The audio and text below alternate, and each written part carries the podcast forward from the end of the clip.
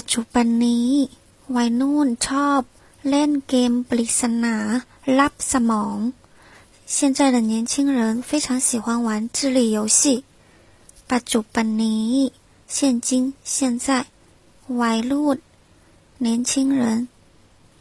เกมปริศนาลับสมอง智力游戏